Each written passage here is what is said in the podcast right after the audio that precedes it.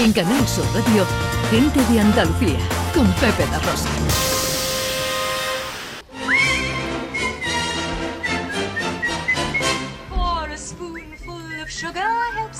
Primero, Ana, un poquito de actualidad. ¿Qué tenemos por ahí? Una advertencia.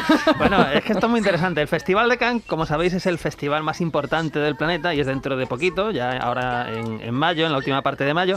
Y el director David Cronenberg va a estrenar una película ahí que se llama Crímenes del Futuro, ¿no? Una película pues con Viggo Mortensen, Lea Seydoux, que es una de las chicas Bond, de la última de Daniel Craig, y Kristen Stewart. Y lo que ha dicho David Cronenberg, el director, que dice, sinceramente, creo que mucha gente abandonará la sala en Cannes. Y eso es Oh. algo muy especial.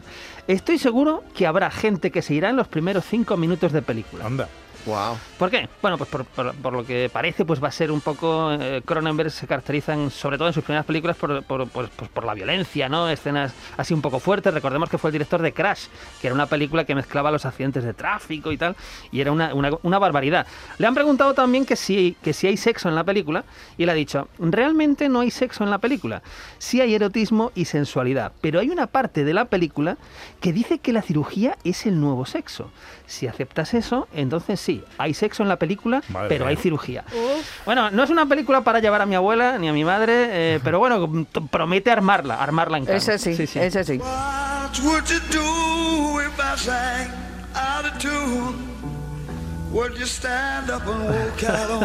Está poniendo de moda, ¿no? Esto. ¿no? A ver, ¿recordáis esta serie, esta serie tan entrañable, aquellos maravillosos años? Sí. ¿Recordáis al protagonista, este chico, un niño, Sí, ¿no? Y tal. sí, sí. Bueno, pues este niño ha crecido, ¿no? Y ahora, ahora es director y va a dirigir pues una especie de, no continuación, sino una serie pues en esta misma línea. Él, él es Fred Savage y lo han echado. Lo han echado por conducta inapropiada. Es lo que dicen siempre. Nunca especifican exactamente qué han hecho, pero es conducta inapropiada en el set de rodaje y lo han largado. También han echado Vaya. a Fran Langella, que es un actor, pues, bueno, mítico, que tiene ahora ochenta y tantos años, que hizo, por por ejemplo, el Drácula de los 70, un Drácula de los 70. Estaba rodando para Netflix la serie El hundimiento de la casa Usher. Llevaba ya tres meses de rodaje, ya estaba rodado casi todo. Y lo mismo, le han echado por conducta inapropiada del rodaje. Aquí tenemos un poquito su versión, porque el otro día el hombre pues escribió una carta tal, y al parecer todo radica en que en una escena de amor que tenía pues con una actriz, em, estaban vestidos, por supuesto, pues el hombre apoyó su mano en la pierna de la actriz, algo que no estaba acordado, ojo, con la figura del asesor de intimidad, que es una figura nueva que hay en los rodajes ahora, pues para que mm, esté todo más o menos acordado, ¿no? Entonces, no, bueno, no tenemos la versión de la actriz, igual fue algo más, pero, pero, pero bueno, en fin, eh, me parece que apoyó la mano en la pierna y, y lo han echado. Y ahora, y ahora raro, ¿eh? han rodado todo otra vez. con- Asesor de intimidad. Asesor de intimidad, sí, sí. Ahora está en todos los rodajes cuando hay una escena de amor o medio romántica o lo que sea, porque tiene que estar todo coreografiado, tiene que estar todo muy medido, todo muy. Entiendo muy que son acordado de contenido. Todo- claro, todo muy acordado, todo muy tal. Y si te vas en un momento dado, eh, te metes mucho en el papel y te olvidas de lo que se ha coreografiado, pues puede que te echen. Pues Yo creo que no pierden mucho las películas si se quitan las escenas de amor. Bueno, depende, ¿no? Bueno, depende De la gente desnuda, eso no, eso mu- mu- muchas veces es gratuito. Eh, Muchas, veces sí, claro, Sí. Y, y según el año, ¿no? Porque Sí. hay, eh, por ejemplo, en España Sí. en los 70, cuando llegó el destape, era todo gratuito, básicamente, ¿no? Ahora es triado, Puede- todo Claro. es lo no, mismo. no, pero esta- hombre, tú le quitas las escenas de sexo a nueve semanas y media y no hay película. Pues claro. es pero en esa película está justificado, pero lo que dice Pero- John, en algunas no lo está. Claro. Porque no es el tema. De todas formas, bueno, esto tiene que estar acordado, lógicamente, entre actores, actrices, director y, claro, si el problema es aquí es si te sales de lo acordado, co- ¿no? complicado, claro, porque si eh, está acordado que me coges la cacha izquierda, pero la derecha no. Claro. eh, Ya. Sí. y ahora me coge la derecha, pues a lo mejor te echa. a la calle, claro. Complicado esto, complicado, complicado. When Liberty Valance rode to town, the women folk would hide. Se cumplen 60 años de un clásico. Bueno, esta es la excusa perfecta para volver a ver El hombre que mató a Liberty Balance, que es una de las grandes obras maestras del cine, del western, de todo, ¿no? 60 años, recordemos película de John Ford, con John Wayne, Stewart, Lee Marvin, que es el que hace de Liberty Balance. Y para celebrarlo, pues aquí a veces hablamos de libros, ah, se ha sacado un libro que celebra el 60 aniversario del hombre que mató a Liberty Balance. Es un libro que escriben tres autores, Luis Freijo, Jaime Iglesias Juan Andrés Pedrero Santos. Este libro es una maravilla, tapadura, fotografías, textos, lo edita Notorious. El que quiera, además de ver la película, leer sobre la película, pues le recomiendo esta nueva edición de El hombre que mató a Liberty Balance.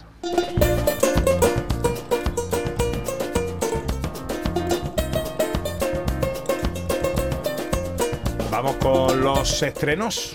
Bueno, es lo que decía al principio, este es uno de los extremos al que le gusta el cine y al que le guste la música de cine tiene una cita imprescindible porque tenemos un pedazo de documental grandioso.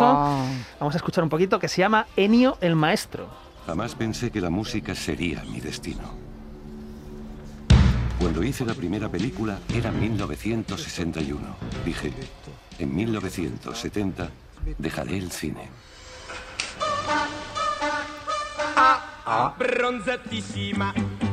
Le daría color a esas canciones, convirtiéndolas en otra cosa. Y Leone dijo, quiero esa flauta de pan en toda la película. Morricone respondió, no puedes poner una flauta de pan en todo. Era muy novedoso en su tiempo. que me- Bueno, mola, es ¿eh? que mola muchísimo porque, a ver, es un recordatorio de 60 años de música de cine, prácticamente. 60 años, porque recordemos que Morricone al principio es conocido sobre todo por la trilogía del dólar, con Sergio Leone, con Clint Eastwood de protagonista. La muerte tenía un precio, el puñado de dólares, el bueno, el feo y el malo. Pero después tiene una carrera espectacular. En los 80, si nos centramos solo en la década de los 80, tenemos La Cosa de John Carpenter, Los Intocables de Elliot Ness y La Misión, que son eh, músicas completamente diferentes. Misión es bárbaro. Son tres obras maestras de música, de cine y, y de todo. Y hay que recordar, por ejemplo, que Tarantino, que es uno de los grandes admiradores de Morricone, por fin lo pudo tener en su película Los Odiosos 8, ¿no? Que el tema principal era de- del gran Ennio Morricone. Esta es, sin duda, la cita del fin de semana.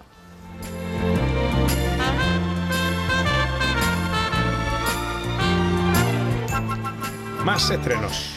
Bueno, pues vámonos con el terror. Terror que nos llega de Estados Unidos, una película que se llama Firestarter.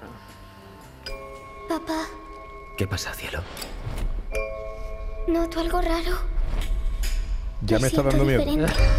Esa vocecita súper asusta. Lápiz, pupitre, papel, zapatos. Eres rara. ¿Estás bien, Charlie? Ha vuelto a pasar. ¿El qué? Eso malo. Si notas que pierdes el control, ¿qué debes hacer? No funciona. Bueno, ¿qué pasa?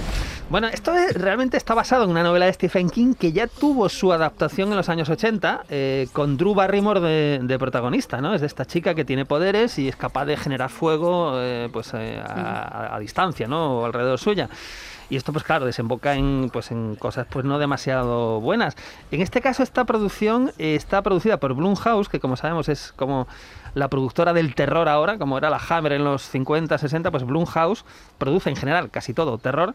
Y además tiene un reparto, pues ahí donde está, eh, por ejemplo, Zac Efron, ¿no? que, que conocemos de estas producciones. Yo creo que es una película para los fans de Stephen King, para los fans del terror.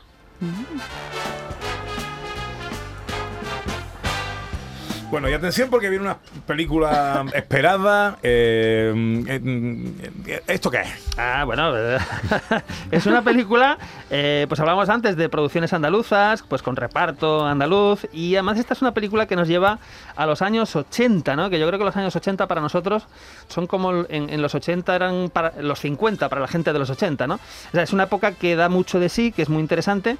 En este caso, la película de la que vamos a hablar se llama El universo de Oliver. Y a partir del próximo mes comenzará a ser observado mediante telescopio.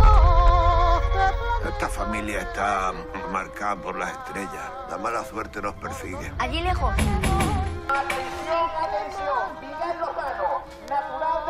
Papá dice que la suerte es mejor no tocarla. No padres tonto el culo.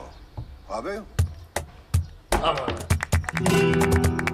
Ser nuevo en cualquier barrio es una putada. ¿Y ese qué? ¿Astrólogo? Pero en este barrio y además con esta edad puede ser un infierno. El universo de Oliver. Por aquí anda eh, nuestro querido Salva Reina, un magnífico Pedro Casablanc. Casablanc. eh, María León, por María ejemplo, León. sí, sí, eh, eh, dirigido por Alexis Morante. Tenemos aquí la historia de Oliver, que es un niño que a mitad de los 80 pues tiene que adaptarse a un, a un nuevo barrio, nueva casa, nuevo colegio. Y todo esto pues con la llegada un poco del, del, del cometa Halley, que recordáis, pues pasó por, sobre esa época eh, cerca nuestra, se pudo ver y ya creo que no se va a volver a, volver a ver hasta dentro de 70 años. Igual no, No, no, ya no lo no. podemos ver, igual. llegaremos. No sé por qué dices eso. Es verdad. Y, y bueno, yo creo que es una película interesante, ya digo, sobre todo por ese, ese esfuerzo de recrear una época que siempre tiene algo de fascinante, que es la década, la década de los 80. Entonces yo creo que es una película para ¿Y hay poder... una pequeña incursión aquí en la ciencia ficción o algo así? O... Algo, algo hay, pero no sé si debería, debería comentarlo, ¿no? Eh, pues n- no, pues Bueno, si vaya a hacer un eh, spoiler, no, a en lo el, mejor no. en el tráiler ¿Ver en el aparecen tráiler? cosas Ah. raras, ¿no? No sé, no sé hasta Apar- qué punto. Aparecen bueno. detalles relacionados con, con el cometa Halley, pero yo, yo lo que me he fijado más, por ejemplo, es, es en ese proceso de adaptación, o el choque que tiene el niño con los nuevos compañeros del colegio, los nuevos compañeros del barrio, que a lo mejor es un barrio que no, mm, un poco más complicado de lo que está, de lo que está acostumbrado. Entonces yo creo que por ahí eh, es, una, es una película que puede ser muy, muy interesante. Dejémoslo ahí, venga. Venga, y terminamos con otra española. Pues muy diferente, también muy atractiva, porque es una película basada además en una novela de Benito Olmo. eh, está dirigida por Juan Manuel del Castillo, eh, que es un director estupendo. Es una película que se llama La maniobra de la tortuga. Son más de 20 con el mismo mensaje, todo el rato en la calle sonando. Normal no, ¿eh? Sin amenaza. Es que esa es la amenaza. Ya sé que estás lejos de casa y lo que te pasó es una putada, eso está claro. ¡Va a buscar la ruina! ¿Y aquí qué pasa? Bueno, tenemos eh, pues cine negro, cine negro, eh, pero en Cádiz. Nos llevamos el cine negro a Cádiz, la aparición de un cadáver, un inspector que es Manuel Bianchetti, que eh, bueno, pues va a tener que, que hacerse cargo de este, de este caso. Eh, la película está protagonizada por Fred Tatien y por Natalia de Molina, que volvió a trabajar, vuelve a trabajar en este caso con Juan Manuel del Castillo después de Techo y Comida, que fue una película eh, maravillosa que llegó hace 5 o 6 años.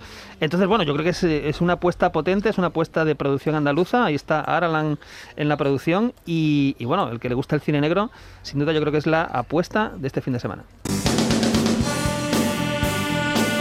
En la tele que ponemos, Bueno, en la tele tenemos el séptimo de caballería. Ese ya es un título evocador que nos lleva a la, bueno, a Little Big Horn, ¿no? General Canster, todo lo que pasa ahí con, con los Sioux que, que los masacran. Pues esta película empieza cuando acababa la de Murieron con las botas puestas. Es decir, eh, digamos que la película empieza con los que sobreviven a, a- a esta, a esta matanza, ¿no? De los Sioux y los Cheyenne que aniquilan, aniquilan, perdón, al, al séptimo de caballería. Y hay un caso mm, de, uno de estos supervivientes al que se le acusa de cobardía, ¿no? La película está protagonizada por Randolph Scott, que es un clásico de, las, de los westerns o de las westerns de serie B de los eh, 50 y 60, y está dirigida por Joseph Lewis, ¿no? Entonces, bueno, el que le gusta el western como a mí, año 56, película americana, el séptimo de caballería a las 3 y media en Canal Sur Televisión. En Canal Sur Radio, gente de Andalucía, con Pepe da Rosa.